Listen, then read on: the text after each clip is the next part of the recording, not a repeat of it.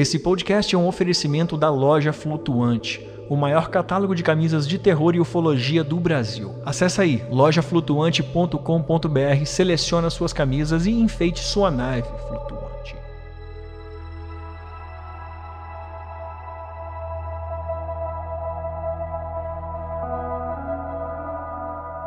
E de imediato a gente entrou em pânico. né? A gente já ficou assim: opa, o que, que, que, que é isso, né? Porque parecia que ia cair, parecia que ia fazer um pouso de emergência. E aí a gente pensava assim, pelo menos eu pensei assim, como que a gente vai ligar para emergência, né? A gente começou a, a, a tentar deduzir o que que o, porque era do tamanho de um avião comercial, o que que, eles, o que que o piloto deve estar tentando fazer aqui no meio do nada, voando tão baixo. Eles estão com algum problema? É, ele está dando voltas por aqui para gastar o combustível e tentar fazer o pouso de emergência. E sabe quando o avião vai pousar, ele acende aquele. Gente, eu não sei se se chama lanterna, mas é um holofote, né? Ele liga aquela lanterna frontal na hora de pousar. Então essa lanterna estava ligada assim na nossa direção e ele ia atravessar a estrada, né? Ele estava do lado esquerdo, atravessar do lado esquerdo para o lado direito. E aí comecei a ver todo mundo olhar para cima e, apontar para cima, né? Tipo, olha isso, olha aquilo, ele tá em cima da gente, ele tá em cima da gente, ele tá em cima da gente. Quando eu olho pela janela, eu bati o olho, já já me veio a cabeça assim, cadê, cadê as asas do avião? Onde que foi parar as asas desse avião?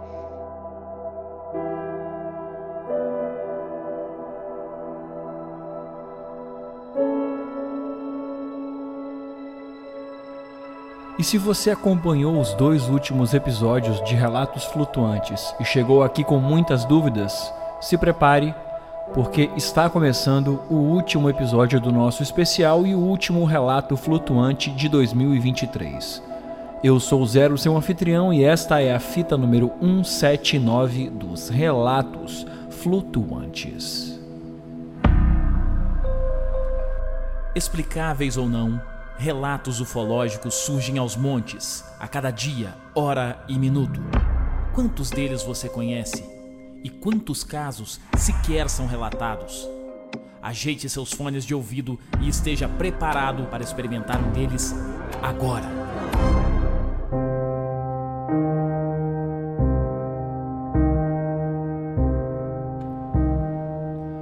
Olá, flutuante, seja bem-vindo de volta à nave, o nosso último voo do ano e o nosso último voo do especial de final de ano. E tem um relato aqui de quase uma hora, então eu não vou demorar muito. Só queria te convidar a fazer parte do nosso grupo de ouvintes através do Apoia-se, através do Patreon ou através da chave do Pix que está aqui na descrição. Todos os links estão aqui na descrição desse episódio. Vem com a gente, vem fazer parte do nosso grupo vem escutar os episódios exclusivos, vem fazer parte do grupo de debate no Telegram. E se você tem uma pergunta para fazer para Cássia, ah, aqui também tem um link para o nosso grupo. Vem fazer parte de tudo isso e ajudar a nossa nave a voar cada vez mais alto em 2024. Então agora sim, vamos lá para a parte final aonde você vai entender por que esse caso se chama o caso Convap. E o mais legal, você vai entender a importância dos dois últimos relatos nessa história incrível que se encerra hoje. Se encerra entre aspas porque uh, esse mistério ainda vai muito além uh, desse relato de hoje. Mas agora sim, ajeite seu fone e voa lá, flutuante. O caso Convap, parte 3. E aí, pessoal? Aqui é a Cássia de novo. Chegamos no nosso último relato, terceiro e último relato. Dessa vez eu presenciei, eu estava presente, né? O ocorrido se deu na cidade de União, no estado do Piauí. É, nós estávamos em cinco pessoas, nós éramos cinco pessoas, né, dentro do carro.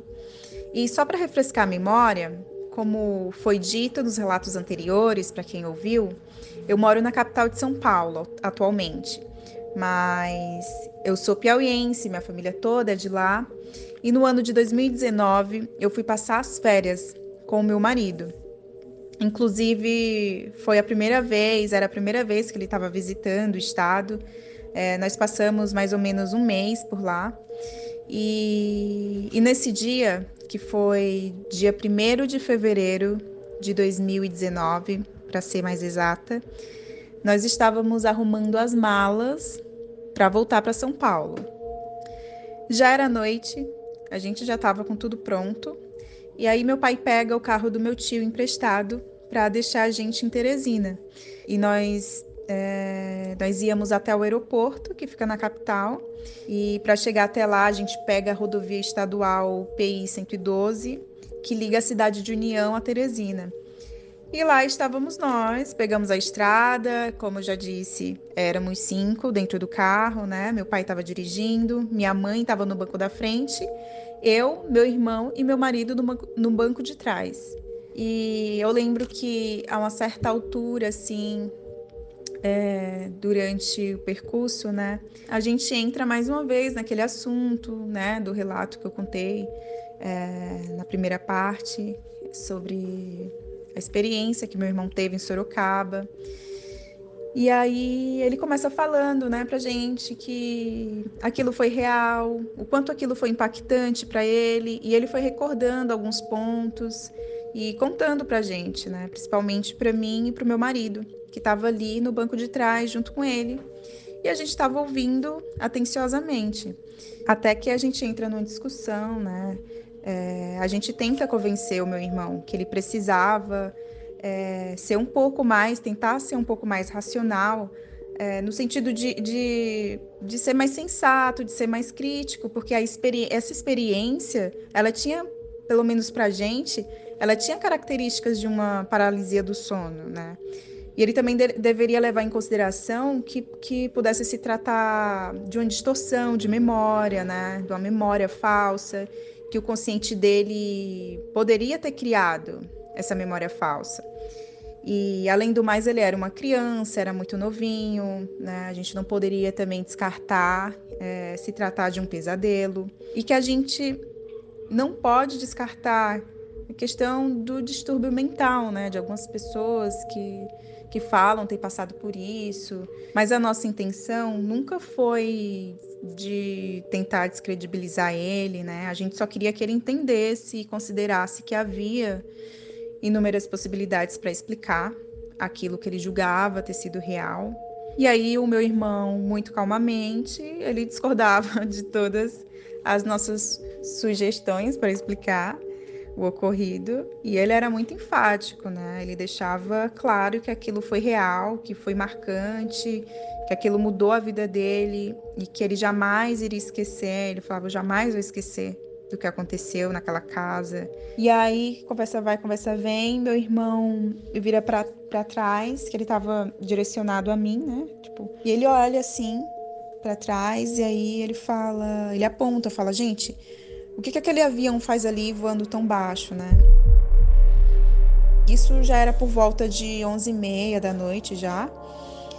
E de imediato a gente entrou em pânico.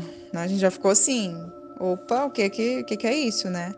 Porque parecia que ia cair, parecia que ia fazer um pouso de emergência. E o aeroporto estava muito longe do local onde a gente estava. Aí é, e aí é crucial destacar que, que a gente estava passando por um local que não tem energia elétrica, não tem sinal telefônico, pelo menos na época, ali em 2019 não tinha, né? E a gente estava cercado por plantação de cana-de-açúcar, no meio da escuridão, só tinha o nosso carro ali, né? A única iluminação, a única luz que tinha ali eram dos faróis do carro. E aí a gente pensava assim, pelo menos eu pensei assim, como que a gente vai ligar para emergência, né?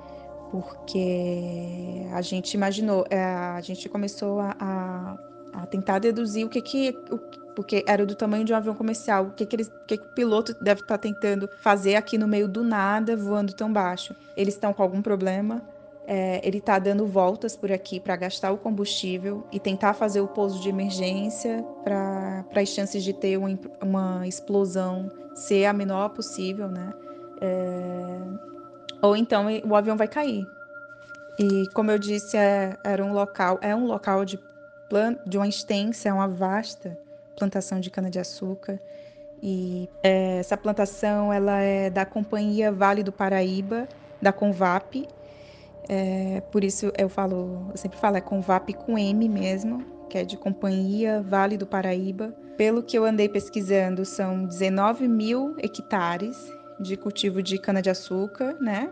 Mas prosseguindo, a gente estava calculando como a gente ia ligar, né? Como eu falei para emergência, para pedir socorro, né? Porque meu Deus, o avião cheio de gente ali, imagine o pânico das pessoas dentro daquele avião. E a nossa, a gente tinha certeza certeza que ele ia cair ou fazer um pouso de emergência, porque primeiro estava muito baixo. E sabe quando o avião vai pousar, ele acende aquele. Gente, eu não sei se se chama lanterna, mas é um holofote, né? Ele liga aquela lanterna frontal na hora de pousar. Então essa lanterna estava ligada assim na nossa direção e a gente via as luzes nas asas em cada ponta. E ele ia atravessar a estrada, né? Ele estava do lado esquerdo, atravessar do lado esquerdo para o lado direito. E aí a gente fala para o nosso pai. Meu pai é sempre muito cuidadoso, né, no volante e a gente pediu para ele acelerar para tirar a gente dali. Pai, acelera, acelera, tira a gente daqui, porque se eles forem cair mais ou menos por aqui, né? A gente, a gente é, é bom a gente manter uma distância segura para para não acabar sendo atingido ou algo nesse sentido. Nos distanciamos, tomamos, tomamos um, ficamos numa, numa distância razoavelmente segura, porque a gente seguia em linha reta e o avião ia cruzar, né? Aí eu pensei, eu, eu o tempo inteiro focada no volante, pai, olha para frente, né? Toma cuidado, olha para frente, concentra, né? Por conta que a gente ficou meio assim, é, em choque por causa do achando que o avião ia cair ali, enfim. E aí foi tudo muito rápido. E eu ali focada no meu pai, no volante. E aí comecei a ver todo mundo olhar para cima e apontar para cima, né? Tipo, olha isso, olha aquilo, ele tá em cima da gente, ele tá em cima da gente, ele tá em cima da gente. E aí foi quando eles falaram, tá aqui do, do outro lado, né? Quando eu olho pela janela, eu bati o olho, já já me veio a cabeça assim, cadê, cadê as asas do avião? Onde que foi parar as asas desse avião? Gente, não era um avião. Era um objeto triangular, do tamanho de um avião comercial, era de grande porte. E eu lembro que a primeira coisa que eu falei foi: mãe, é, eu falei um palavrão, porque fiquei assim. É, abismada. E eu falei, mãe, o que, que é isso, né? Que, que coisa é essa? pelo amor de Deus, o que, que é isso? Aí eu ficava, o que, que é isso? O que, que é isso? O que, que é isso? Tinha uma cor grafite, né? Era um grafite escuro, um cinza escuro. Em cada ponta do objeto tinha luzes redondinhas, né? E opacas. Era talvez, não, não, não lembro se eram exatamente, não era exatamente luzes brancas, eram tinha um tom de amarelado naquelas luzes, mas era não tinha aquele brilho eram luzes opacas. E no centro do objeto tinha uma luz vermelha e uma luz azul. E ele estava ali, praticamente pairando ali, seguindo o nosso carro pela estrada, né? E aí eu tentando deduzir o que era aquilo e eu ficava, gente, um avião comercial não faz uma, uma curva brusca, né? Assim, porque ele fez uma curva brusca ele ia atravessar de um lado para o outro e de repente ele virou e seguiu em linha reta, acompanhando o nosso carro. E algo interessante também é que, pelo menos, pareceu aqui naquele primeiro momento, né, pelo que eu consegui ver, ele não tinha uma, uma parte frontal, né? Um dos bicos da, porque era um triângulo equilátero, é, no formato de um triângulo equilátero, e ele não tinha, ele parece que seguia a gente de lado, assim, não era a ponta dele, né? Vamos, vamos dizer assim, a parte frontal, que eu julgo ser a parte frontal, estava virada para o lado direito e ele nos seguindo assim de lado, né? É como se ele estivesse planando e seguindo a gente vagarosamente assim de lado. Então, assim, gente, era era um era algo era majestoso, era tinha uma sutileza no voo, né? Tinha uma dinâmica assim incrível. E ele parecia estar tá planando mesmo, né? E eu não estou exagerando quando eu falo que era algo espetacular, que era algo lindo, porque imagina, você está no meio do nada, só tem plantação de cana-de-açúcar. E a vegetação local, não tem mais nenhum carro passando na estrada, você está com a sua família ali, você não sabe do que se trata, tem uma aeronave gigantesca com a tecnologia que você desconhece, em cima do seu carro seguindo você e sua família. E era algo assim, era magnífico, ao mesmo tempo despertava um medo também. Então, assim, o céu estava nublado e as nuvens tinham aquele cinza, um cinza mais claro, não era um cinza escuro, né? E como ele tinha cor grafite, ele se destacava em relação às cores das nuvens, né? Tipo, embaixo, assim, a gente estava vendo ele de baixo para cima, a parte de baixo da aeronave. Eu cheguei a coçar os olhos para ver se era isso mesmo que eu estava vendo. Eu perguntava, gente, vocês estão vendo? Vocês estão vendo a mesma coisa que eu? Porque era difícil, né, de acreditar. E aí, enquanto ele estava pairando ali próximo do nosso carro, né, em cima, a gente, o MP3 do carro foi com Deus, né? A tela tava toda laranja assim, a música parou de tocar e o MP3 pifou, deu pane. E mas o carro continuou, o carro estava funcionando perfeitamente. E a sensação era que a gente estava dentro de um filme mesmo, um filme de, de ficção científica, um sei lá, sabe, Guerra dos Mundos, parecia que a gente estava dentro de um filme, era, era um sentimento assim, era um sentimento de encantamento junto com, com terror, com, com medo. Então, todo mundo ali incrédulo, assustados também. É, o objeto desce e passa a nos acompanhar pela lateral do carro.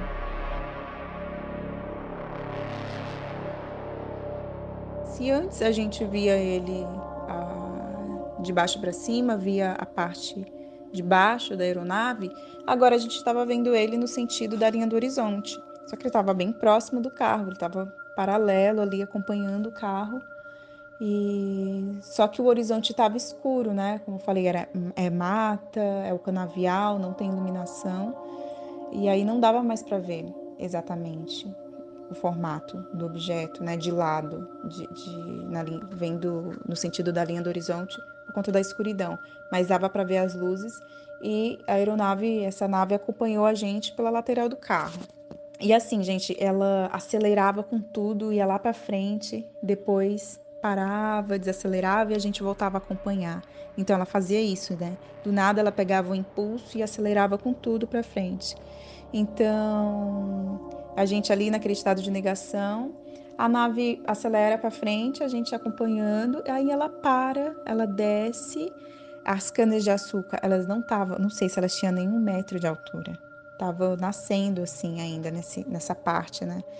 Elas estavam crescendo. Ele desce como uma máquina mesmo, é algo assim surreal. Desce e aí do centro do objeto sai uma luz uma luz esbranquiçada, assim, parecia uma névoa, uma névoa, mas tinha um, um tonzinho de azul, assim. É, e aí ele desce, ele desce bem, e a gente observando, meu pai, né, dirigindo bem devagarzinho, a gente observando o que que, que, que o que, que aquele negócio está fazendo, né? E aí essa luz, ela que saía do centro, ela vasculhava, era como se ela estivesse analisando o solo, ela se mexia, né? E aí, como se estivesse procurando alguma coisa no solo. E apesar dessa luz parecer uma névoa, ela iluminava todo o chão. A gente conseguia ver, né? Como estava muito escuro, conseguia ver detalhes assim do solo, é, onde a, a, a plantação de cana de açúcar estava, onde havia a plantação de cana de açúcar.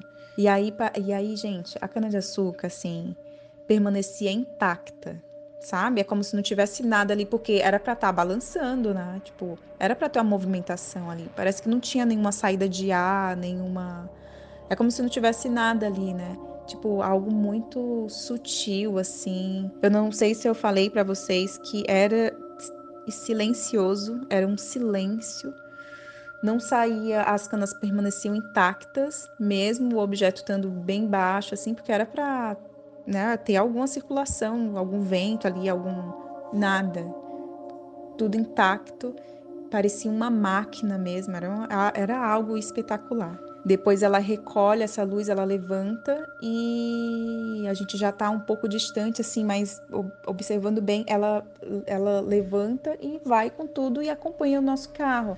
Então ficou parecendo que ela queria se, se exibir de alguma forma para gente, né? E como a gente estava o tempo todo ali, não é possível, não é verdade, é, isso não é real. Quanto mais a gente duvidava, mais ela fazia movimentos e fazia coisas para, ó, eu sou real, olha o que eu sei fazer, olha o que eu tô fazendo. Porque qual, é qual o sentido dela seguir a gente e depois fazer, né, tipo, esse espetáculo, ir lá, tô vasculhando o chão, olha o que eu sei fazer, se exibindo mesmo. Foi essa sensação que a gente ficou. Em seguida, ela continuou, né, nos seguindo pela, pela lateral. Foi quando a gente pega o celular para gravar, vamos gravar. E aí é que tá a questão eu no início eu falava pro meu marido, falava para todo mundo, né, que estava ali presente, falava, gente, não, a gente não vai contar para ninguém que a gente filmou. Não vamos contar para ninguém, porque vamos lá, olha só o que aconteceu. A gente filmou, é um fato, a gente não sabe onde essa esse vídeo foi parar. A gente não sabe porque o vídeo não, porque o celular não salvou o vídeo é, eu não posso omitir.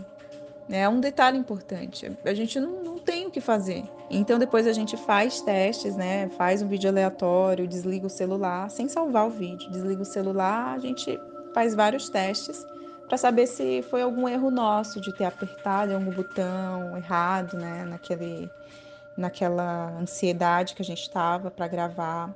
E eu só sei que se a gente tivesse aquela filmagem, eu acho que seria algo nunca antes visto de um objeto, porque estava muito próximo do nosso carro, né? Na lateral, muito próximo. Para a gente foi, foi, a gente ficou muito, muito arrasado, porque era uma filmagem incrível que a gente tinha feito ali. Em seguida, o objeto continuou nos acompanhando, né? Depois que ele desceu e fez aquilo de de averiguar o que tinha ali no solo, como se estivesse fazendo um, uma, um, apresentando pra gente, né? Tipo, olha, olha o que eu sei fazer. E aí eu sei que ele tomou uma velocidade assim e tomou uma certa distância. E depois eu lembro que tinha muitas árvores. E quando a gente viu, é, ele já estava lá na frente, passando por cima de um caminho de terra, com essa luz do centro ligada né, essa luz central debaixo do objeto ligada. E quando essa luz passa por cima dessa estrada de terra, de longe a gente se aproximando com o carro, né, vendo, a gente olha ali, olha ali, o que, que ele está fazendo, né? Com aquela luz. E assim, a estrada de terra, sem iluminação, toda escura, a gente só viu que tinha uma estrada ali, um caminho de terra ali, uma passagem, porque ele passou muito vagarosamente por cima do caminho com essa luz ligada, então deu para ver que ali era que era uma estrada, né, por onde ele passou com a luz. E aí ele, gente, quase parando assim. E a gente entendeu e a gente pode ser uma interpretação errada, mas a nossa sensação é que ele estava convidando a gente a ir até lá. Tipo, olha, eu tô aqui, ó, praticamente parado. E aí, nessa hora, meu marido para o carro, para o carro, eu quero descer, eu quero descer. E aí eu gritava, você não vai descer, ninguém vai descer. E ele, de... e ele para o carro, para o carro, desesperado. E meu pai, não, ninguém vai descer. Meu pai falava, ninguém vai descer, ninguém vai descer. E ele, por favor, gente, para o carro, né? Deixa eu ir lá, eu quero ir, a gente precisa ir lá, eu quero ir lá. E o objeto lá. E a gente passou por ele e deixou ele para trás. Eu falei, gente, eu, eu jamais deixaria ele sair do carro. A gente não sabe do que se trata. Mas o que pareceu pra gente foi que aquilo era um convite pra gente ir até lá né? que acontece? A gente já estava chegando mais próximo de Teresina, né? Já já já estava um pouco, ainda era tinha muita mata é, nesse determinado percurso que a gente estava e a gente viu o objeto pela, pela última vez. E a gente lembra que tinha uma luz vermelha forte ligada e a gente não sabe porque estava escuro. Então não, não tem como é, é, eu não sei se havia um. A gente não sabe se tinha um topo, né? Muitas pessoas perguntam: será que não era um objeto piramidal, né? Será que não tinha um topo? A gente não sabe, porque quando ele estava posicionado na linha do horizonte era só escuridão e não dava para ver. Eu sei que ele foi desacelerando, eu nunca esqueço dessa imagem, gente, ele desacelerando e a gente seguindo o caminho e ele ficando para trás, né? Tipo, né? daqui para frente eu não vou. É cidade grande, talvez, sei lá, tem muita iluminação, muitas casas, eu vou ficar, vou ficar por aqui. E aí a gente andou um pouquinho e a gente olha para trás, um carro parado. Durante, to, durante todo, todo esse percurso que a gente fez, né?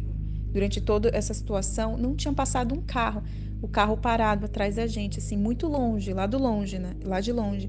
A gente falou, pai, encosta aqui, encosta aqui do lado, no acostamento, que, que tem um carro parado, né? E a gente pensou, poxa, ele tá vendo o que a gente viu. O negócio ficou para trás, então a gente falou assim: eles viram, eles estão vendo o que a gente viu, eles pararam, vamos parar também para ver o que aconteceu. E eles tiveram a coragem que a gente não teve de parar o carro, e eles devem ter saído do carro e, e ido para acostamento para olhar. E aí a gente, caramba, e a gente parou e ficou quietinho, observando, observando, né? Vamos esperar eles depois entrarem no carro, a gente não sabe o que vai acontecer. E aí, quando eles é, é, se aproximar da gente, a gente dá sinal para eles pararem para perguntar o que, que eles viram, né? E aí a gente ficou por alguns minutos ali observando. E enfim, veio um, veio um outro carro por trás. Era uma picape, né? É, tava vindo ali do lado direito e tal. E aí essa picape vinha com o farol bem alto, assim. E a gente, nossa, outro carro, outro carro, outro carro. E aí essa picape veio e quando ela, ela se aproxima e ela se posiciona atrás desse carro que está parado, gente, que a gente percebe que não era um carro, eram duas luzes suspensas em cima da estrada, como se estivesse imitando um carro. É, essa picape ela faz uma curva brusca e ultrapassa essas luzes. E a gente, meu Deus, não é um carro, não é um carro, o que, que, que é isso? Como se estivesse imitando as luzes de um, do, do farol de um carro. E aí a gente começou a dar sinal, aí dar sinal para a picape parar, para o carro parar, né? Para eles falarem para a gente o que viu. Esse, essa picape veio assim numa velocidade, numa velocidade, parece que o cara, não sei que estava dirigindo, uh, se era uma mulher, se era um homem, mas parecia que tinha visto uma assombração. Eles passaram pela gente assim, rasgando. Não pararam e foi embora, seguiu viagem. Então, assim, o fez outra. De novo, para reforçar, a picape ultrapassou essas luzes. Né? Então, ele não passou direto por cima das luzes. Ele viu as luzes, ele fez uma ultrapassagem e seguiu ali, meio seguiu na contramão, né? Até ultrapassar a gente também, se mandou, foi embora. Não quis saber. E aí a gente, um olhando para a cara do outro, assim, gente, o que, que a gente está vivendo aqui, né? Já não basta tudo aquilo.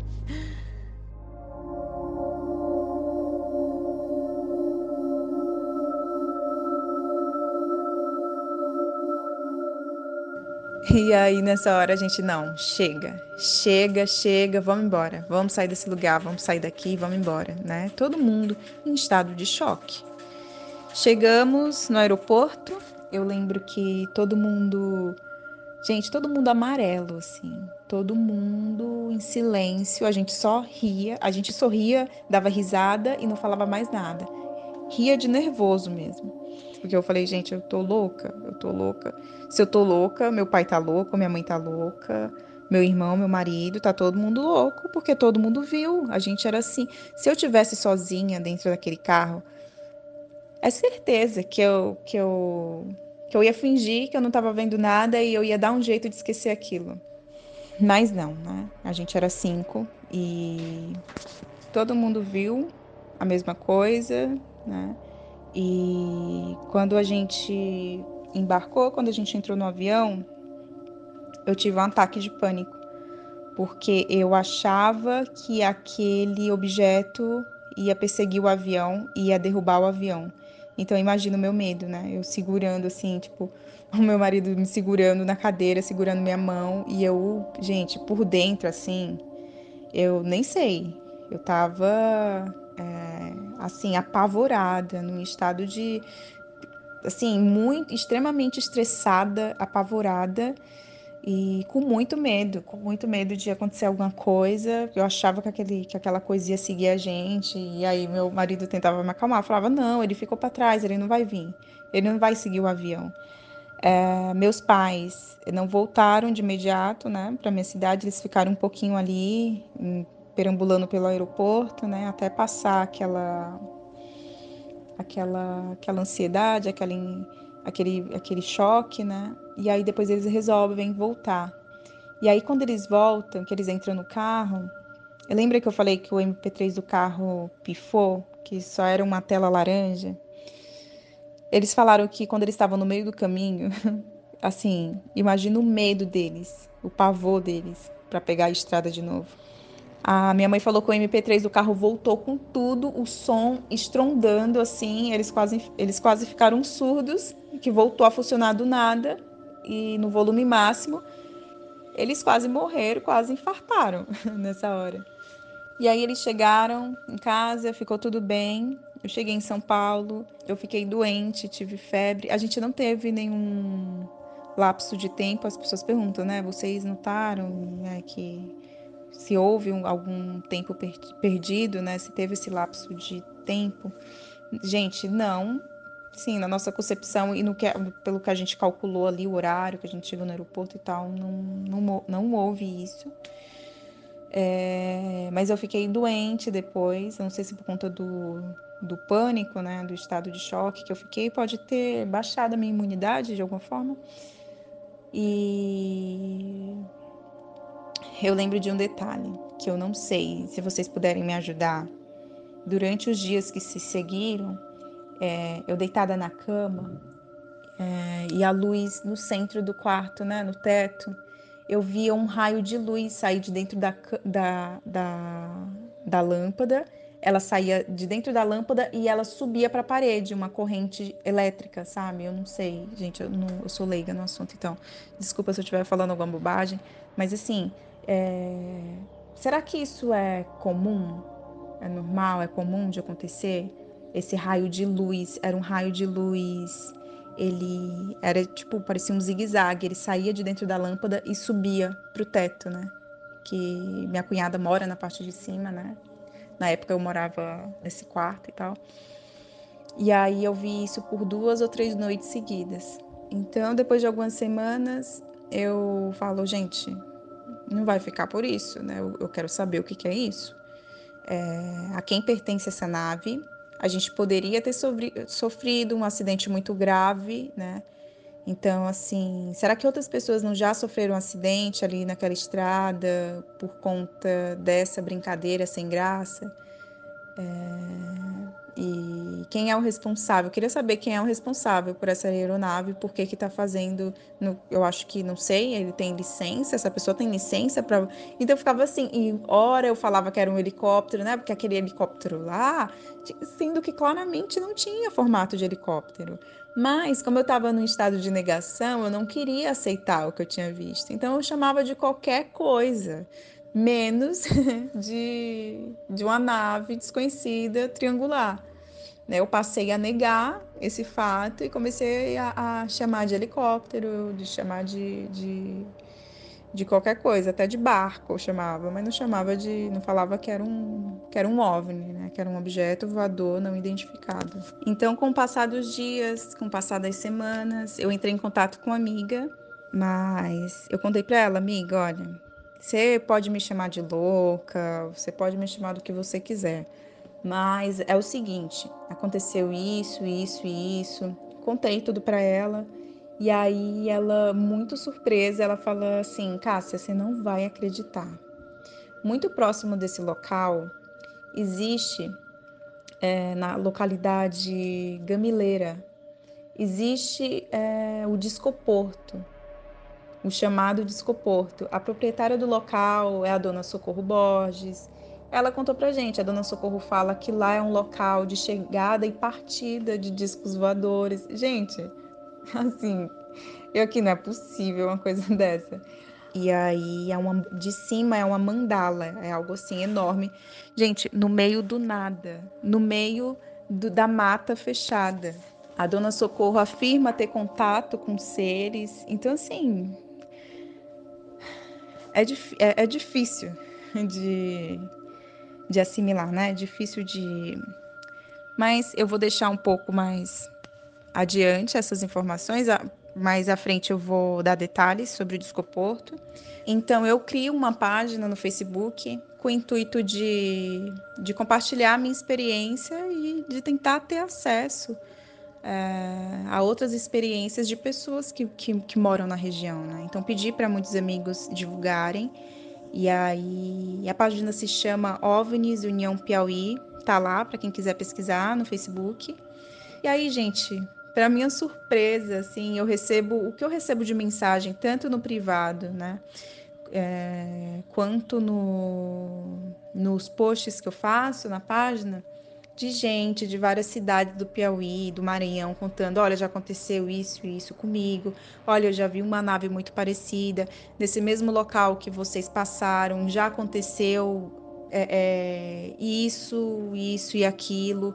E cada história, uma mais incrível, uma mais surpreendente, que a outra. Muita gente não quis postar lá, né, publicamente para outras pessoas, para que outras pessoas vissem. Então, é, elas me mandaram no privado e pediram, né, para que eu não divulgasse. E eu assim, lendo tudo aquilo, lendo tudo aquilo sem conseguir sem muito surpresa, né? O que eu o que o que eu achava que era algo inédito, se só tivesse acontecido com a gente, se repetiu com muitas pessoas. Muitas pessoas ao longo de décadas, tanto naquele local como em outros locais da, da, das adjacências, né, da, da, das regiões vizinhas é, e por todo o estado. Eu recebi mensagem de gente de todo canto e de certa forma foi foi reconfortante, né? Saber que outras pessoas passaram pelo mesmo. É, e comecei a receber mensagem de pessoas que falavam que falavam coisas para ofender, né?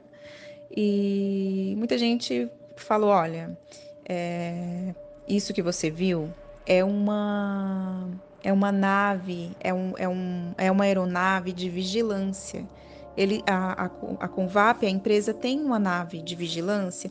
Eles usam para monitorar as canas-de-açúcar, para que ninguém pegue né, as canas-de-açúcar.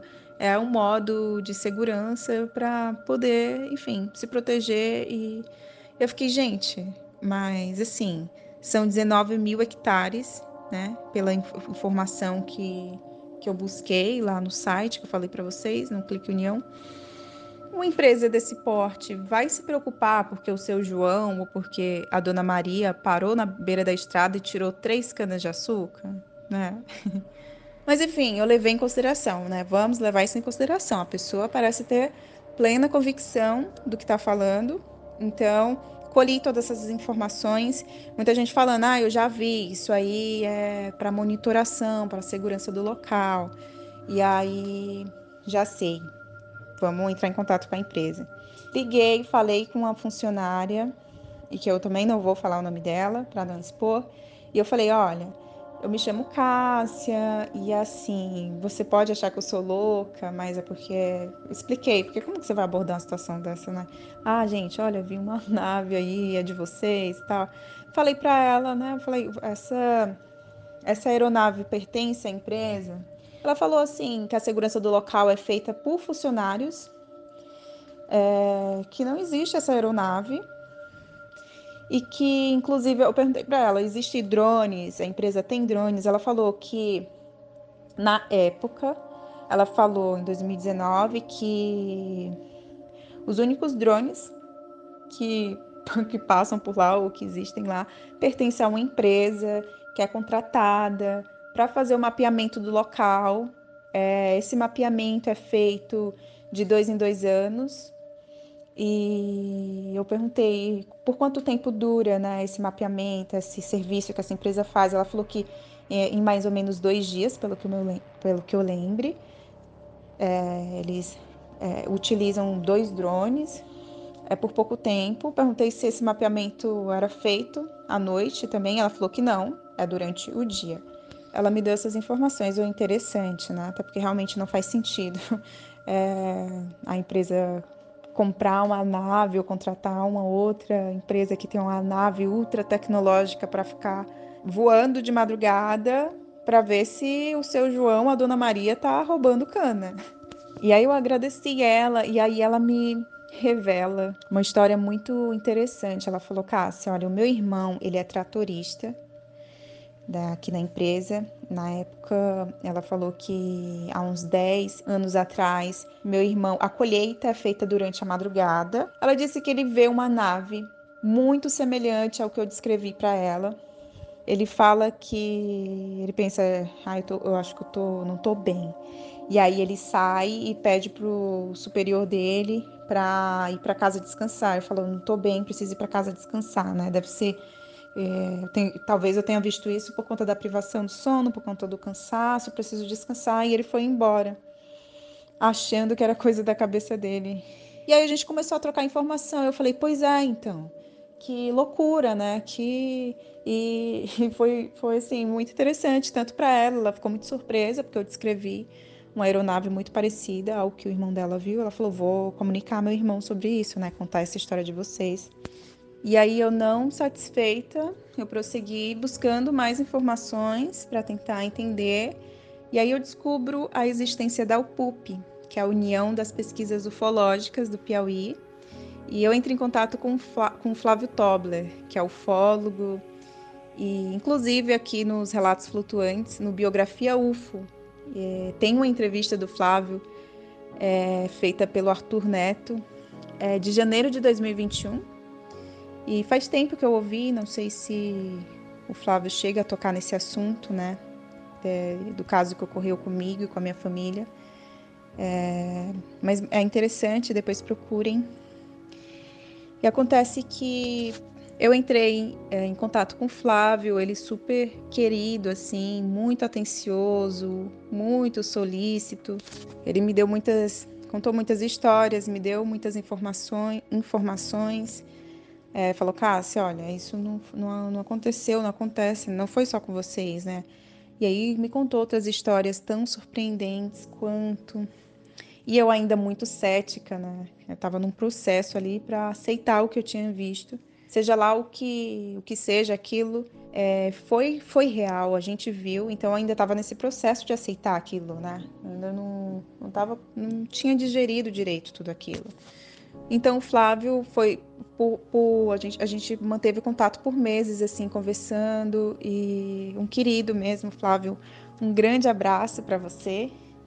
É, e aí o Flávio postou é, os áudios que eu mandei para ele no canal dele na época né?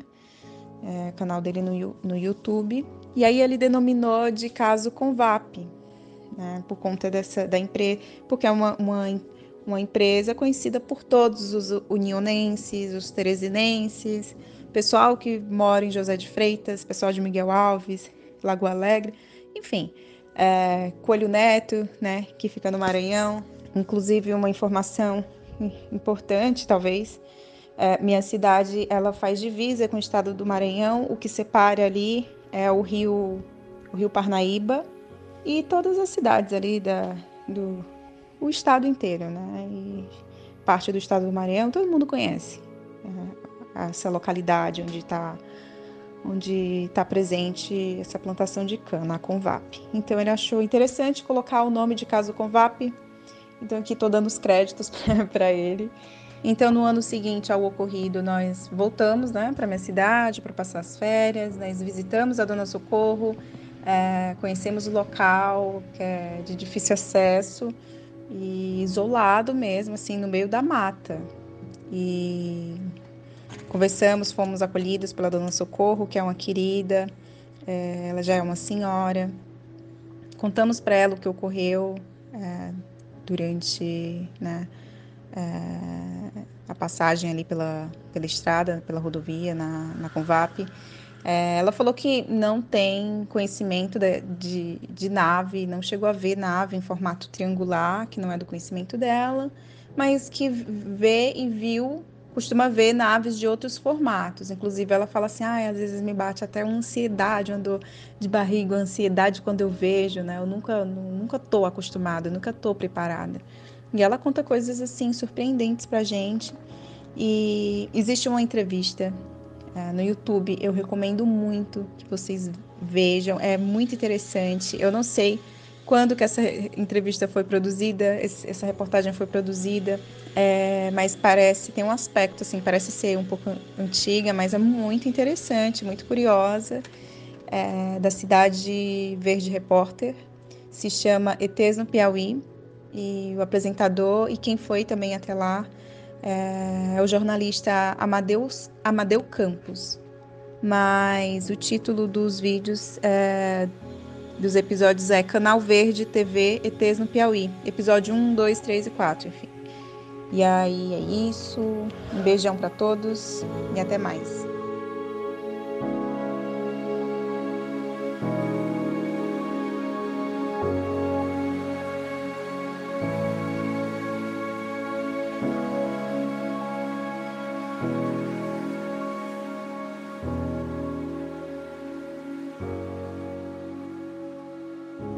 Então assim a gente encerra o nosso especial e o nosso ano de 2023, que igualmente foi muito especial. Esse ano a gente bateu mais uma vez uh, recordes de audiência a cada episódio, a cada especial que a gente apresentou aqui. Os números foram cada vez maiores. A gente vem recebendo novos apoios e novos ouvintes a cada episódio. Tá? Tem muita gente que manda um oizinho lá no comentário no Spotify que adiciona a gente no Instagram e que fala que está começando a fazer a maratona e está ouvindo tudo de novo. Isso para a gente é muito gratificante. Hoje eu só agradeço a todo mundo que apoiou, que compartilhou a cada final de episódio. Quando eu peço aqui para você compartilhar e mandar para um amigo que curte a ufologia, que curte história de terror, eu agradeço a todo mundo que fez isso uh, durante todo esse ano. A você que visitou o nosso mapa, que fez a sua pesquisa, principalmente a você que mandou o seu relato e fez parte, assim como a Cássia, dos nossos relatos flutuantes. Esse projeto é colaborativo, a gente depende do relato. Sem o relato do participante, o zero não faz nada. O protagonista é você que manda a sua história e você que apoia tanto pelo apoia-se pelo Patreon com Pix ou compartilhando essa história, você também é muito parte dessa nave, você é uma peça fundamental para que isso aqui voe toda semana. Então eu quero aproveitar esse momento e agradecer aos últimos membros que entraram em nossa nave essas últimas semanas, que foram o copiloto Fábio e o comissário Rafael. Eu espero que vocês estejam curtindo todo o material exclusivo que a gente desenvolveu para vocês e espero que vocês apertem bem o cinto, porque 2024 promete muito, tem muito relato bacana já é, na fila preparando para sair, mas se você ainda não enviou o seu relato, 2024 é o ano dos relatos flutuantes, beleza? É com esse clichê que eu vou encerrar e desejo a vocês tudo de bom na virada do ano. É, olhem sempre para cima, porque em meio aos fogos de artifício pode aparecer uma coisa diferente. Fica de olho, qualquer coisinha avisa pra gente. Nosso Instagram, arroba flutuantespodcast, o nosso Twitter, arroba rflutuantes visita a nossa loja, a lojaflutuante.com.br e clica no primeiro link aqui, vem com a gente agora trocar uma ideia lá no grupo do Telegram, mandar uma pergunta para Cássia, conversar ah, com um monte de gente que curte ufologia e história cabulosa. Beleza? Feliz ano novo, aperte seu cinto e não se esqueça, nós somos uma nave.